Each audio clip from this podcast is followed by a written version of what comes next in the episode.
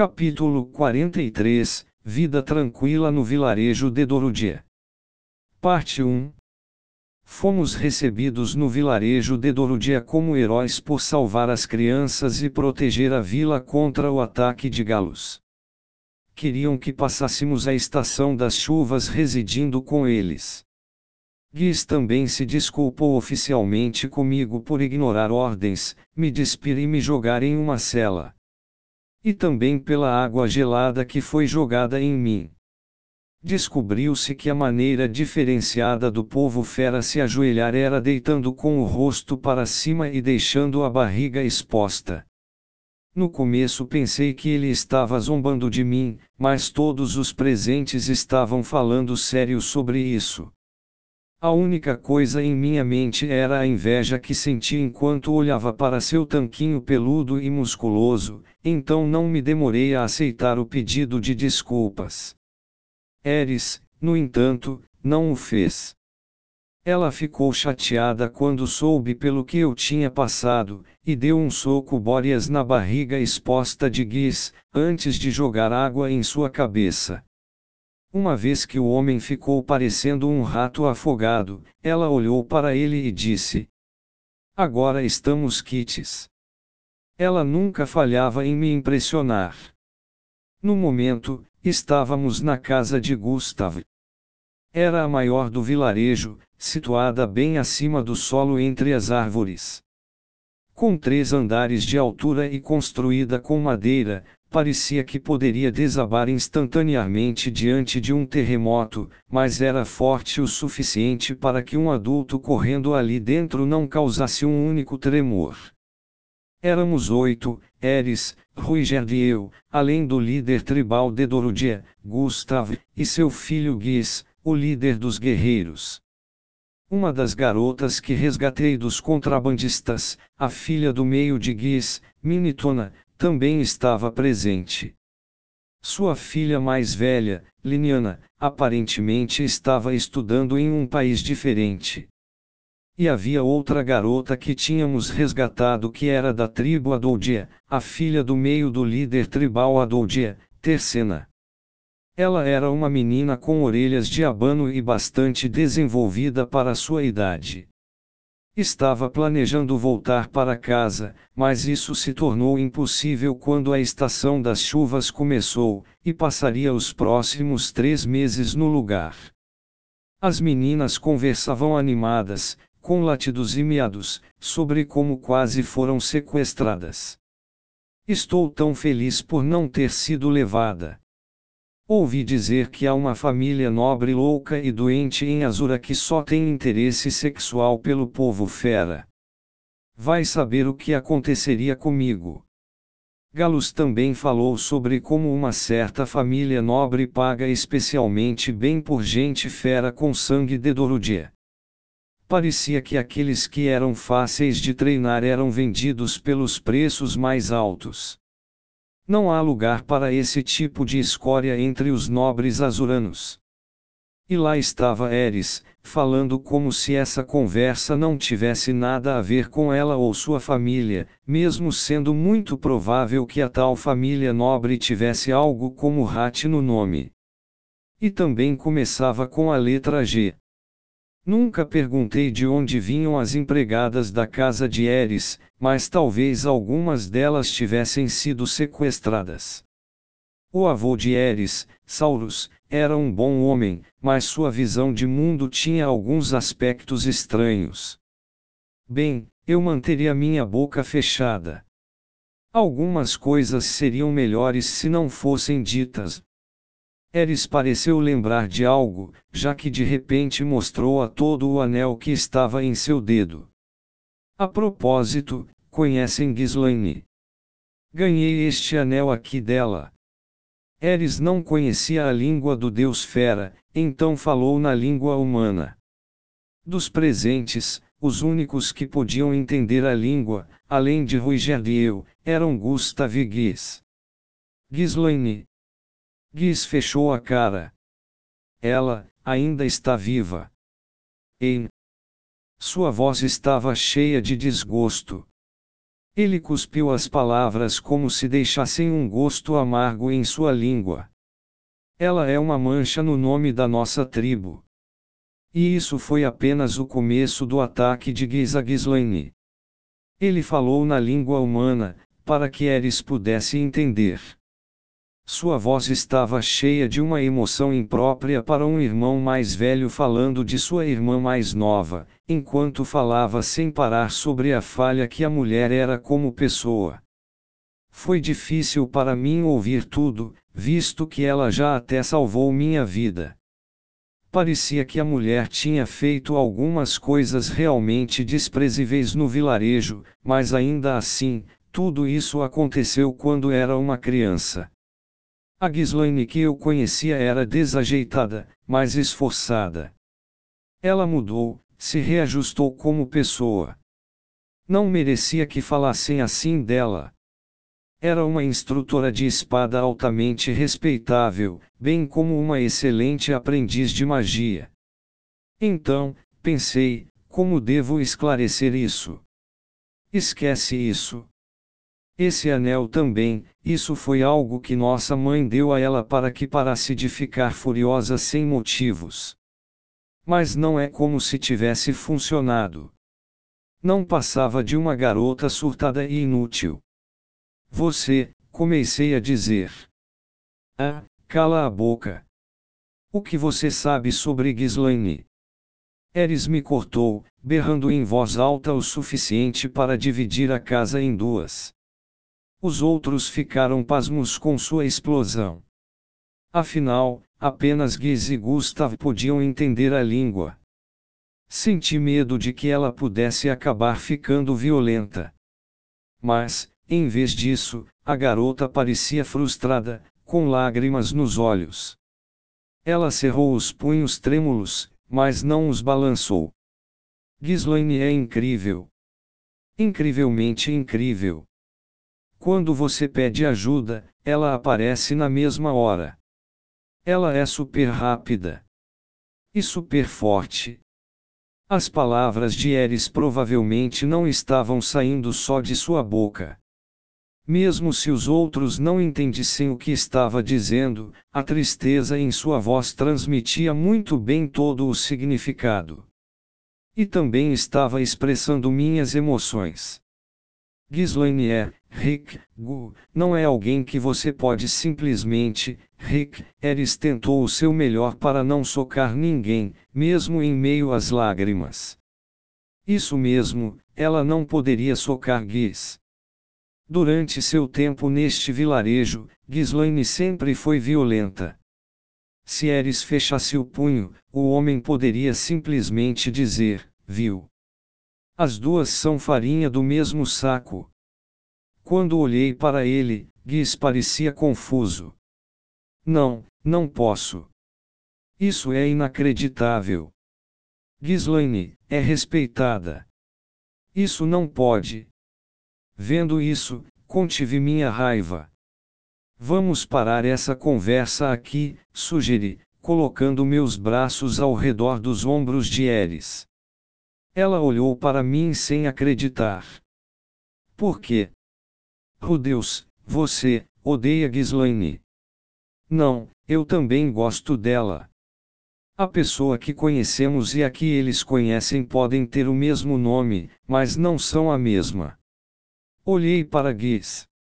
Até ele reconsideraria sua postura se conhecesse a Ghislaine atual. O tempo muda as pessoas. Eu sabia muito bem disso. Certo, Eris não parecia satisfeita, mas pelo menos parecia aliviada com o que eu disse. Espere, ela é, agora Ghislaine realmente é uma pessoa incrível. Para não dizer muito, eu a respeito. Minhas palavras levaram Giz a uma profunda contemplação.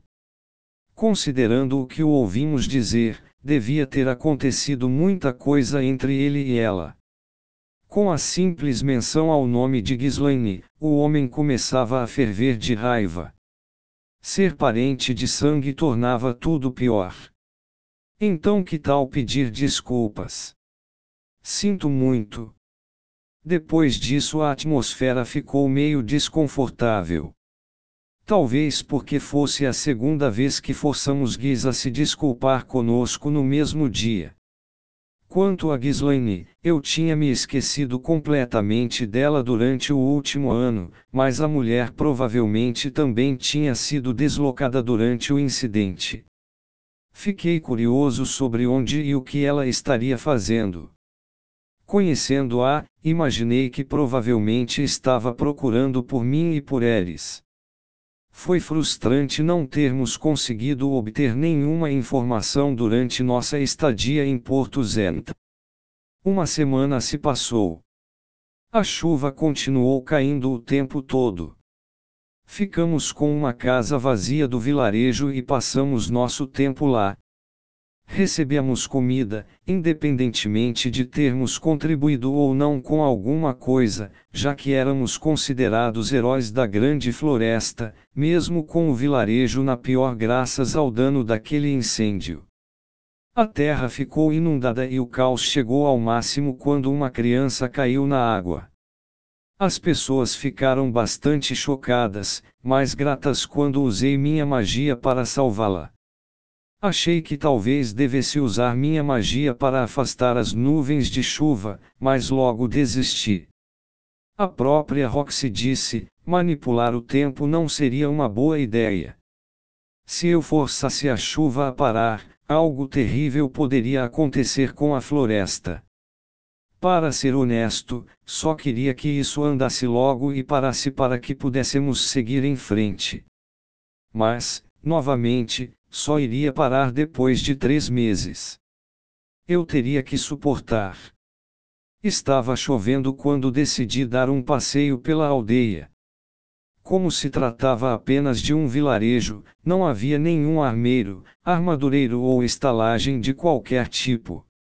Na maior parte, eram moradias particulares e depósitos, ou guaritas para seus guerreiros. E estava tudo sobre as árvores. Parecia até uma maquete, só que em 3D. Verdadeiramente fascinante. Apenas andar era o bastante para que meu coração disparasse de tanta excitação. Mas havia um lugar onde era proibido ir. Pelo visto, logo adiante havia um lugar especial. Eu não tinha intenções de me intrometer. Durante minha caminhada, encontrei um caminho que se cruzava em dois níveis. Fiquei no de baixo esperando que alguma garota pudesse passar por cima de mim, mas foi Guiz quem apareceu. Eu, novato? Então você também ficou livre, e. Ele parecia feliz e acenou para mim. O homem também recebeu anistia por suas contribuições quando a aldeia estava em apuros. Aham. Nunca mais faça isso, disseram eles. Idiotas, todos. Claro que vou fazer de novo. Ei, gente. Vocês ouviram? Esse cara não aprendeu a lição. Ei. Vamos lá, pare com isso. Não posso fugir agora, não antes que a estação das chuvas termine. Em outras palavras, ele estava planejando repetir seu erro. Sério, que caso perdido. Além disso, permita-me devolver o seu colete. Eu disse para você parar com essas merdas polidas. Só fique com ele, disse. Tem certeza? Esta estação ainda está fria. Bem, Giz ao menos não parecia ser um cara totalmente mau. O jeito como era gentil, mas evasivo, me lembrava Paul. Paul. Gostaria de saber se ele estava bem. Duas semanas se passaram e a chuva não parava. Eu aprendi que os Dedorudia tinham sua própria magia secreta.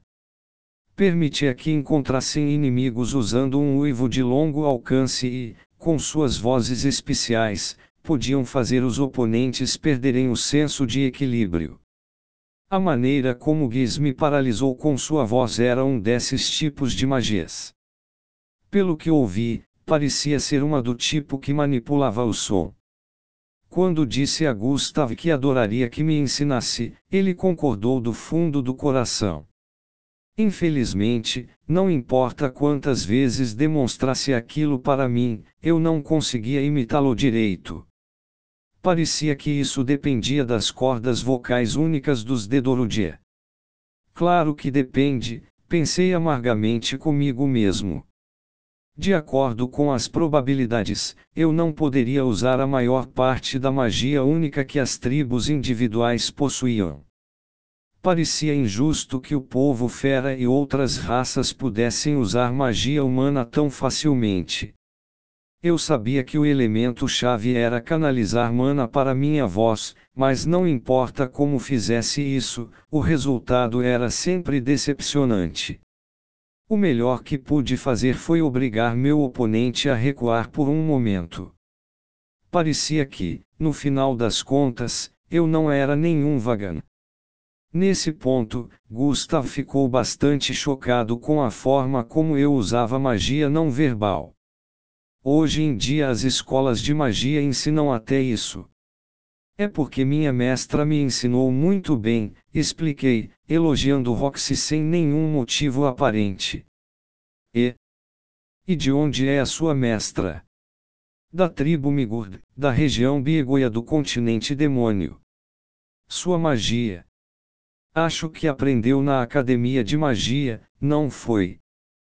Quando eu disse a Gustav que também planejava ir para a academia de magia, ele pareceu impressionado e disse: Uau, você já está nesse nível e ainda está motivado a melhorar. Aquilo fez eu me sentir bem. Três semanas se passaram. Monstros também apareceram pelo vilarejo. Um deles era um Gerridai, que apareceu surfando rapidamente pela água abaixo apenas para saltar de repente e atacar. Outro era como uma cobra d'água que subia pelas árvores. A vila era guardada por seu bando de guerreiros feras, mas seus narizes impressionantes e vozes semelhantes a sonares eram inúteis na chuva, mas muitas vezes os monstros escapavam de seu olhar vigilante e infestavam a vila. Enquanto Eris e eu caminhávamos, uma das crianças do povo fera quase foi agarrada por um réptil do tipo camaleão bem diante de nós. Eu prontamente o derrubei com meu canhão de pedra, e a criança abanou o rabo adoravelmente e me agradeceu. Eu era estranhamente popular entre as crianças da aldeia, sem dúvida porque fui o herói que a salvou em seus momentos de necessidade. De vez em quando, vinham até mim e me lambiam na bochecha ou me mostravam a coleção de bolotas que tinham colhido antes da chegada da estação das chuvas. Eu era tipo uma celebridade. Eris, em uma verdadeira demonstração da infâmia de sua família, não pôde conter sua empolgação ao ver uma aglomeração tão grande de tantas crianças adoráveis com orelhas e caudas. Ela irritava as crianças respirando de forma irregular enquanto acariciava suas cabeças e tocava suas caudas. Não podíamos ficar parados enquanto essas criaturas adoráveis eram atacadas por monstros. Foi por isso que propus que Ruigerd ajudasse nas defesas da aldeia, mas ele se opôs à ideia. Os guerreiros daqui se orgulham de seu papel na aldeia, disse ele. Proteger esta aldeia era seu dever. Contanto que não pedissem a ajuda de um estranho, interferências não eram da nossa conta. De qualquer forma, essa era a crença do Super. Eu não entendia direito. Mas a segurança das crianças não é mais importante do que isso. Ruigerd fez uma pausa e pensou por alguns segundos antes de se voltar para Guiz para dar sua opinião. O homem acolheu bem a ideia. Ah, mestre Ruigerd, você vai nos emprestar sua assistência.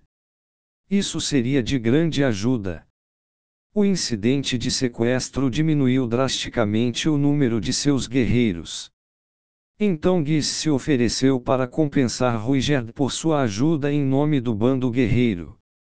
Foi assim que todos os monstros da aldeia foram exterminados. Ruiger os encontrava e eu usava minha magia para derrotá-los. Iríamos recuperar seus corpos, despojá-los de qualquer coisa útil e vendê-los para guis. Era um ciclo proveitoso. Ruigerd estava certo sobre uma coisa: no começo os guerreiros do vilarejo nos desaprovarão. Mas assim que aniquilamos impiedosamente qualquer monstro que entrasse na vila e perceberam que a estação das chuvas iria passar sem nenhuma vítima, finalmente começaram a sorrir. Achei que a tribo deles tivesse mais orgulho do que isso. É uma vergonha confiar a proteção de sua aldeia a outra raça. O Super era o único incomodado. Parecia que o povo fera de várias centenas de anos atrás era bem diferente de suas contrapartes modernas. Um mês se passou. A força da chuva parecia estar diminuindo, mas provavelmente era apenas minha imaginação.